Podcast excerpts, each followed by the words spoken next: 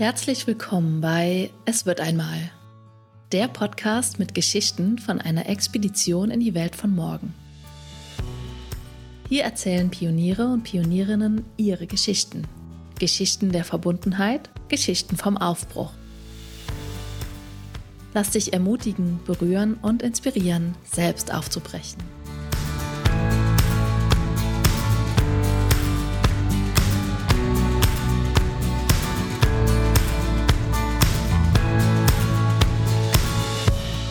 Hallo, liebe Zuhörerinnen und Zuhörer und willkommen zurück nach einer Sommerpause. Erstmal nochmal eine kleine Entschuldigung an den Anfang. Ich, meine Stimme ist ein bisschen heiser und ja, kann sein, dass es sich ein bisschen anders anhört. Ich möchte heute was mit euch teilen aus den letzten anderthalb, zwei Jahren. Ein, es geht um ein Werkzeug, was mich sehr begleitet hat und seit ja, mindestens einem Dreivierteljahr mich täglich begleitet und davor auch schon ähm, sehr oder sehr intensiv einfach, wenn auch nicht täglich begleitet hat. Und es geht aber auch um eine innere Haltung mm, mir selbst gegenüber, aber auch dem Leben gegenüber, die sich für mich persönlich sehr, sehr neu entwickelt hat und die aber, ja, glaube ich, sehr viel in meinem Leben bewegt hat, mir geholfen hat durch viele Herausforderungen und Rampen, ähm, zu gehen, also Rampen im Sinne von Entwicklungsrampen und neuen Türen, die sich geöffnet haben. Und das möchte ich an der Stelle gerne mit euch teilen und euch davon erzählen, weil es auch mein Wirken beeinflusst, also die Räume, die ich gestalte, ob ich Gründerinnen und Gründer begleite oder Räume des inneren Wandels und von Körperarbeit wie Yoga oder Retreats ähm, gestalte. Diese, diese Dinge fließen da im letzten Jahr auch immer stärker mit ein. Und die Geschichte beginnt aber viel früher.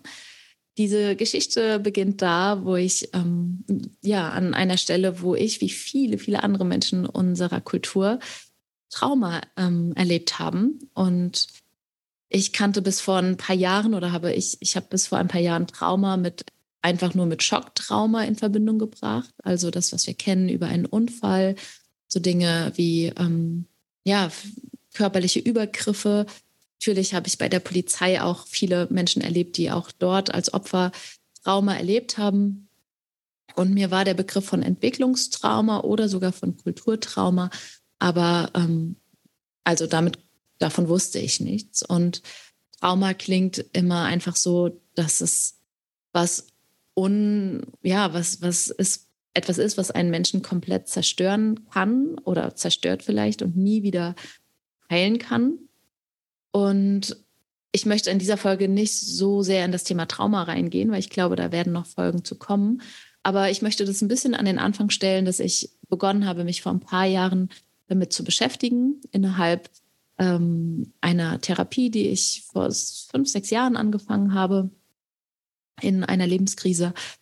Ja, habe ich damit angefangen, so ein bisschen in Kontakt zu kommen. Und es war dann schnell klar, dass ich tatsächlich mit Entwicklungstrauma zu tun habe aber oder Bindungstrauma auch genannt, aber zu diesem Zeitpunkt war nicht der Punkt, ähm, da reinzugehen.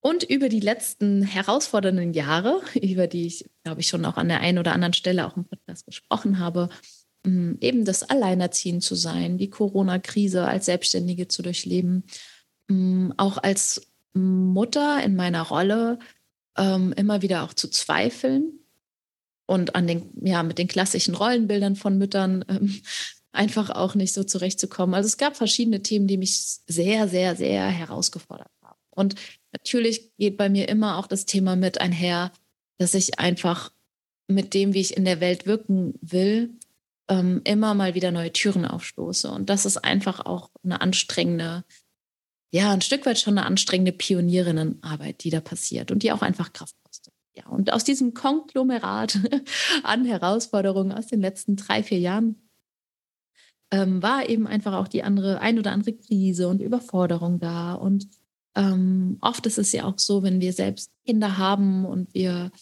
ähm, schaffen den Raum, in dem die kleinen Wesen gedeihen und wachsen können, werden wir nochmal, oder kann es sein, dass wir auch massiv mit unseren eigenen Kindheitsthemen nochmal in Kontakt kommen. Und ich glaube, das war auch nochmal ein großes Thema oder ist auch immer wieder ein Thema.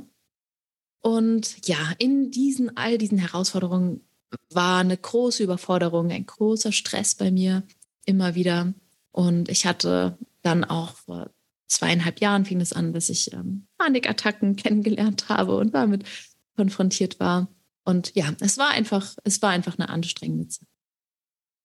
Und hier geht schon mal ein Dank an die liebe Sonja, an die Sonja Janzer, mit der ich auch schon einen Podcast aufgenommen habe und mit der ich ähm, sehr viel zusammenarbeite und die mich auch ein Stück weit immer wieder begleitet hat, auch in den letzten zwei, drei Jahren. Und sie hat irgendwann mir von Schütteln erzählt. Und das ist das Werkzeug, was ich heute mit dir teilen will. Schütteln als Möglichkeit, körperlich Spannung abzubauen. Und dieses Schütteln ist zu einem ja mittlerweile täglichen Werkzeug von mir geworden, was ich nutze und was mir total gut getan hat. Und ich möchte dir jetzt erst noch mal ein paar Momente was über das Schütteln erzählen, bevor ich zu, dazu komme, was sich daraus auch in mir an innerer Haltung dem Leben, Leben gegenüber entwickelt. Schütteln ist vielleicht das älteste Werkzeug oder eines der ältesten Werkzeuge, was wir als Säugetiere haben und auch evolutionär haben, um Spannung abzubauen. Und viele Säugetiere, die auf dem Land leben, nutzen dieses Schütteln, um aus Stresssituationen oder Gefahrensituationen, um danach wieder die, die Spannung im Körper und im Nervensystem wirklich abzubauen. Und ich glaube, wir als westliche Kulturmenschen tun das nicht. Also ich habe es zumindest nicht vorher getan. Und was im Schütteln oder vielleicht erst nochmal, was meine ich überhaupt mit Schütteln? Schütteln ähm, drei, vier Elemente. Hab deinen Raum, in dem du dich sicher fühlst, in dem du nicht gestört bist. Steh ungefähr schulterbreit. Schließ deine Augen. Atme durch den Mund, weil durch den Mund zu atmen dich wirklich körperlicher macht und dich körperlich mehr spüren lässt, als wenn du durch die Nase einatmest. Und das sage ich als Yogalehrerin, ähm, wo immer viel, ja, viel unterrichtet wird, durch die Nase zu atmen. Und das hat auch seine Berechtigung in Anteilen. Und seitdem ich aber auch mehr mit Stimme und Gesang mache und eben auch mit Schütteln und anderen Embodiment-Erfahrungen, weiß ich, dass auch Atmen durch den Einatmen durch den offenen Mund absolut seine Berechtigung hat und manchmal auch mehr dient oder einfach mehr dient, je nachdem, was wir erfahren wollen mit dem Körper und dann beginnen, stehend, Augen geschlossen, durch den Mund atmend, deine Handgelenke zu schütteln. Du musst das jetzt nicht in dem Moment mitmachen. Es wird nochmal eine extra Schüttelmeditation dazu geben. Und wenn du das tust und das einige Minuten tust und dann noch deine Knie mit vibrieren lässt, also auch in den Kniegelenken beginnst, dich zu schütteln und zu vibrieren, dann übernimmt nach ein paar Minuten und je mehr du geübt bist, dein Nervensystem nimmt das als Möglichkeit, um körperlich Spannung abzubauen. Und das eine, was ich wirklich körperlich erfahren habe und für mich integriert und gelernt habe, ist, dass unser Nervensystem ein, ein unglaublich großartiger Teil in uns ist. Wenn der überfordert ist oder wenn der einfach, ähm, ja, wenn, wenn unser Nervensystem überladen ist, wird es extrem eng in uns und extrem viel Spannung. Und wenn wir unserem Nervensystem aber vertrauen und das als wirklich intelligentes, hochintelligentes System verstehen in uns, dann können wir zum Beispiel über Schütteln erfahren, aber natürlich auch über Yoga und andere Dinge, wie sehr dieses Nervensystem in der Lage ist, Spannung abzubauen und sich wieder zu regulieren. Und unser Nervensystem ist dafür gemacht, dieses Leben zu leben. Und Schütteln ermöglicht uns, wirklich in der Tiefe abzubauen, was gerade in uns ist. Und mir hat es in erster Linie erstmal bei den Panikattacken in dieser Phase wirklich geholfen. Und da war es immer so eine Dauer von zehn Minuten, dass ich ja, mich so am Tag so morgens oder wann, wann auch immer es kam, so zehn Minuten geschüttelt habe. Und das war ja eine unglaublich bereichernde Erfahrung. Und es war nicht, ich, ich spreche gerade mit einem Menschen, oder ich versuche es auf einer kognitiven Ebene zu lösen oder Lösungen zu produzieren, sondern da ist die Angst, da ist die Panik und die ist total körperlich. Ich spüre die überall im Körper und ich gehe über den Körper. Ich versuche nicht über den Kopf die Panik zu lösen oder mir Geschichten zu erzählen, warum ich keine Panik haben sollte, sondern ich gehe in den Körper rein und ich spüre diese Panik, ich spüre die Gefühle, die da sind und ich schüttel mich dadurch. Und es ist was absolut körperliches, was außerhalb von unserem Verstand liegt, wo mein Körper, das Somatische und das Nervensystem komplett, ähm, denen, denen überlasse ich das Feld und die regulieren das. Und das war unglaublich wertvoll, diese Erfahrung. Ähm, meine Panikattacken haben sich sehr gebessert. Natürlich habe ich auch ähm, andere Dinge gemacht und auch im Leben, im, ja, im Außen nochmal Dinge verändert. Und das ist ganz, ganz, ganz wenig geworden. Also im letzten Jahr habe ich kaum damit zu tun. Ähm, und ich habe das Schütteln aber weitergemacht oder besser gesagt im Januar, Februar diesen Jahres nochmal neu aufgenommen. Ja, und diese Reise, dieses Forschen und Erfahren mit dem Schütteln ist dieses Jahr noch weitergegangen und hat sich seit Januar, Februar 2022 eigentlich noch viel mehr intensiviert, dass ich wirklich jeden, ja, jeden Tag mich geschüttelt habe, davon die meisten Tage auch oft zu 20, 20 Minuten, 15 Minuten und zu verschiedenen Themen. Und ich könnte noch super viel darüber erzählen, aber gleichzeitig holt uns das wahrscheinlich in eine Ebene, wo es anfängt, über den Kopf zu gehen. Und ich glaube, das Schütteln ähm, ja einfach eine Sache ist, die wir, die unglaublich wertvoll ist zu erfahren. Und ich möchte aber noch ein paar Dinge teilen an Geschenken, die sich daraus entwickelt haben.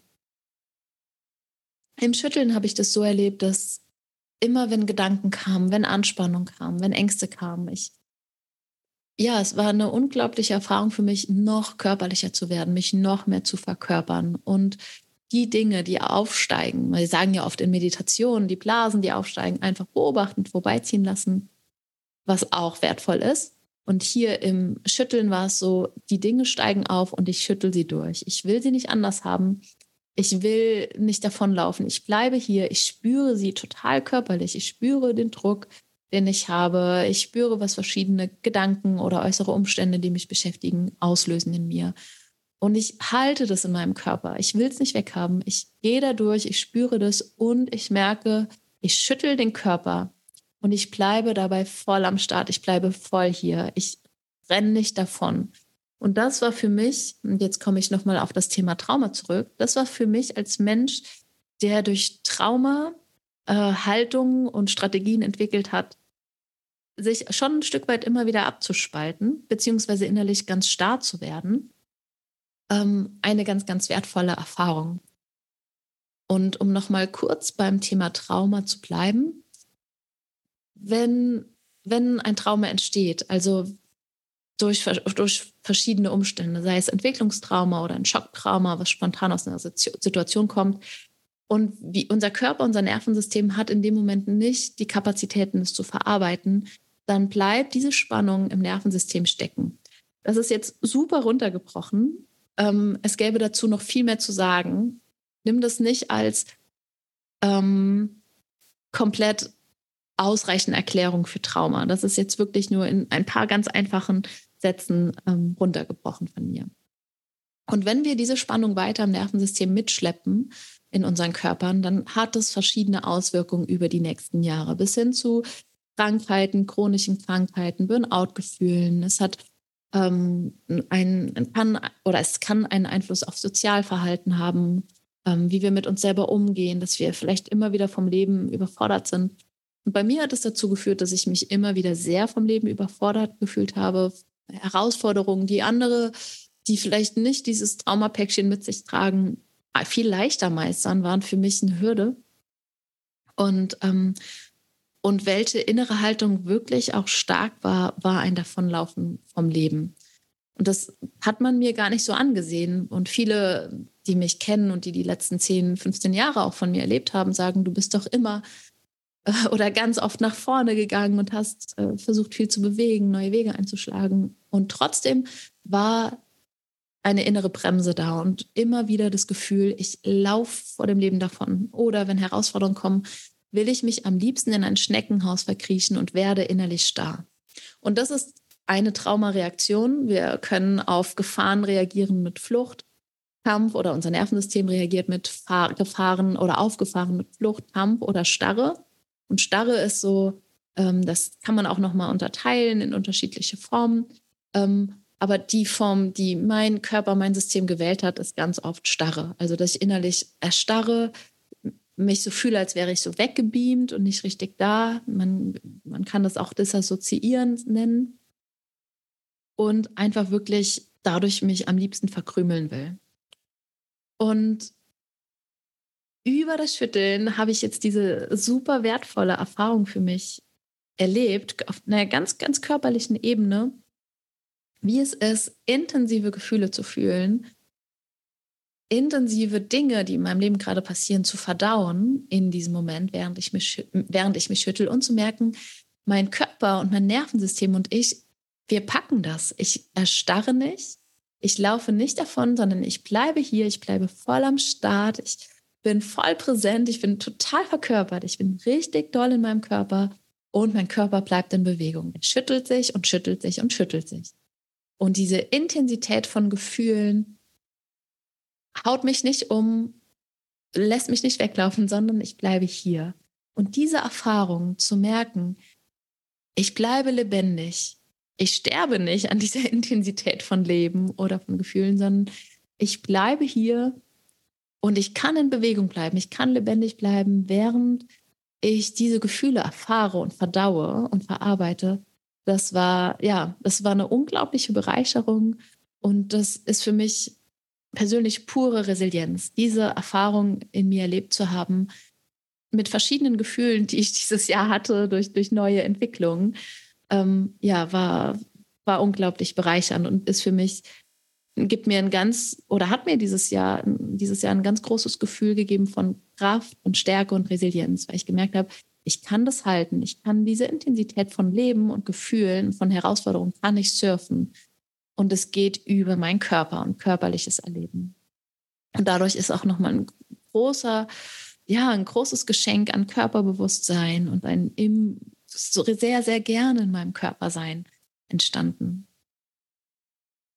Also während ich, während ich spreche, merke ich gerade, wie, wie dankbar ich dafür bin, diese, diese Erfahrung gemacht zu haben. Und ich habe eben, bevor ich den Podcast aufgenommen habe, nochmal überlegt, soll ich das, ja, macht das wirklich Sinn, so eine Folge zu teilen? Vielleicht ist das, also irgendwie ist es für mich was Selbstverständliches mittlerweile. Und gleichzeitig, während ich jetzt gerade hier drüber spreche, merke ich, dass es für mich einfach sehr besonders ist. Und wenn nur ein Mensch das hört und das vielleicht irgendwie unterstützt oder hilft, dann hat es wahrscheinlich schon einen Sinn gemacht. Und jetzt zum Abschluss nochmal zu dem Thema innere Haltung. Innere Haltung.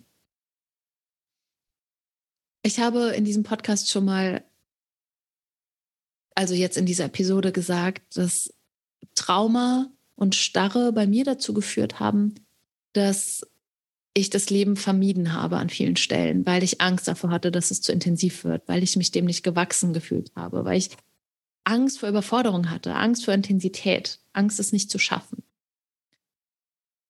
Und das, was ich gerade auf dieser körperlichen und Schüttelebene beschrieben habe, ich stelle mich der Intensität von Gefühlen, von Leben, ich stelle mich der Intensität von Spannungen, die in mir sind wodurch auch immer. Ob das noch Reste sind aus, aus diesem Leben, aus meiner Sozialisation, ob das Herausforderungen im Außen sind, die ich gerade zu meistern habe. Ich stelle mich dem, ich fühle das ich, und ich bleibe komplett am Start, ich bleibe komplett in meinem Körper und merke, ich bin in Bewegung, ich bleibe lebendig und ich schüttel mich dadurch. Und ich schaffe das,